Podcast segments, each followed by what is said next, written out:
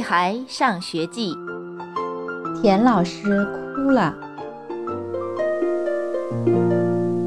大清早，教室里的气氛就异常紧张。早自习时，田老师让我们互相检查试卷。当我传试卷给后面的金刚时，金刚问我想不想知道他今天带什么好玩的东西了。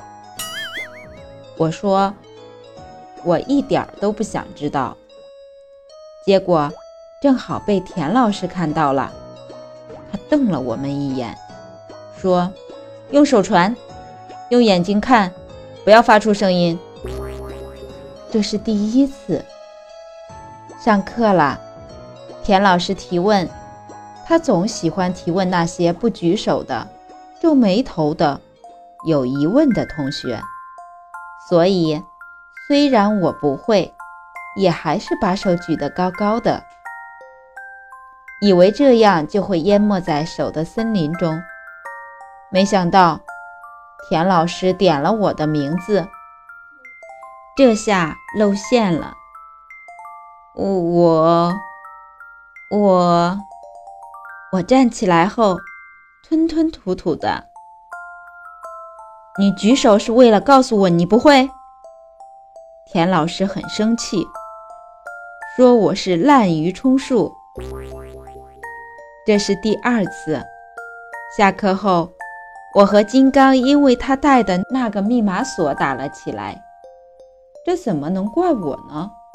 明明是金刚自己要显摆。展示锁的神奇，还让我们猜密码，结果谁都没猜对。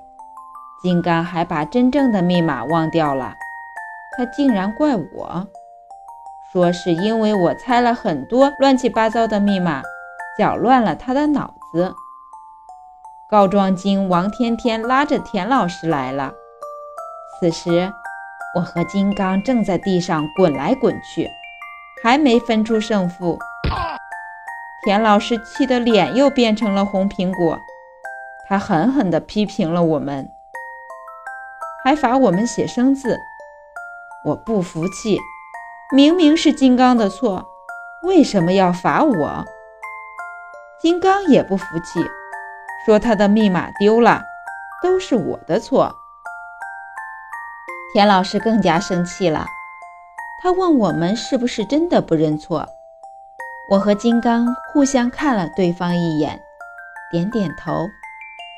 田老师沉默了几分钟，然后说：“好吧，如果你们不认错，那我走。”什么？田老师要走？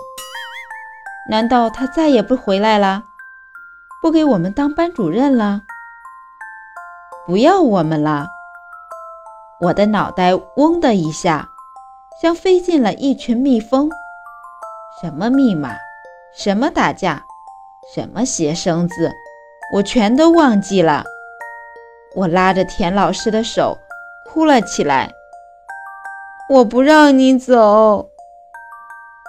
金刚也展开双手，挡在田老师跟前，鼻涕眼泪一块流。老师，我也不让你走。